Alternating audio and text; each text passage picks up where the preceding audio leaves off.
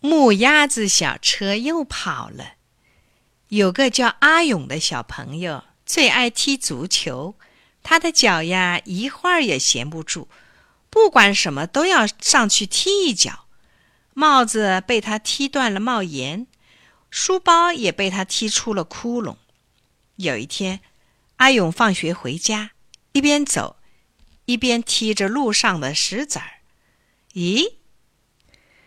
谁的木鸭子小车躲在这里？黄黄的身子，红红的嘴巴，真好看。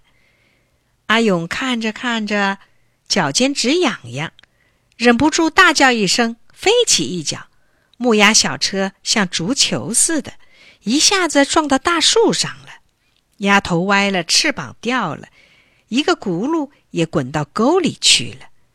邻居的小女孩华华看见自己的心爱的小车散了架，哇哇大哭起来。阿勇呢，好像没听见，一边跑一边还得意地喊着：“囚禁啦，囚禁啦！”第二天，阿勇去找同学小虎踢足球，他本想把踢木鸭小车的事对小虎吹嘘一番，可进屋一看。小虎正在聚精会神地修理一架木鸭小车呢。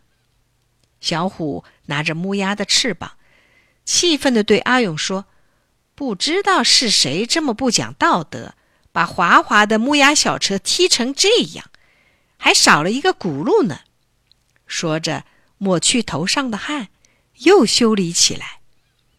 阿勇听了小虎的话，心里很不是滋味脸上火辣辣的。他一声没吭，扭头走了。